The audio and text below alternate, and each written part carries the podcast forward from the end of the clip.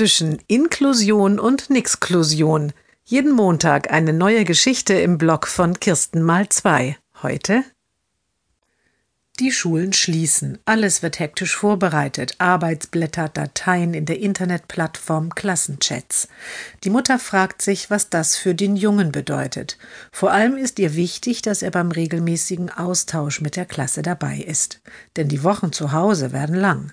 Sie schreibt die Lehrerin an. Natürlich wird er das sein, schreibt diese zurück. Er ist Teil der Klasse wie alle anderen auch.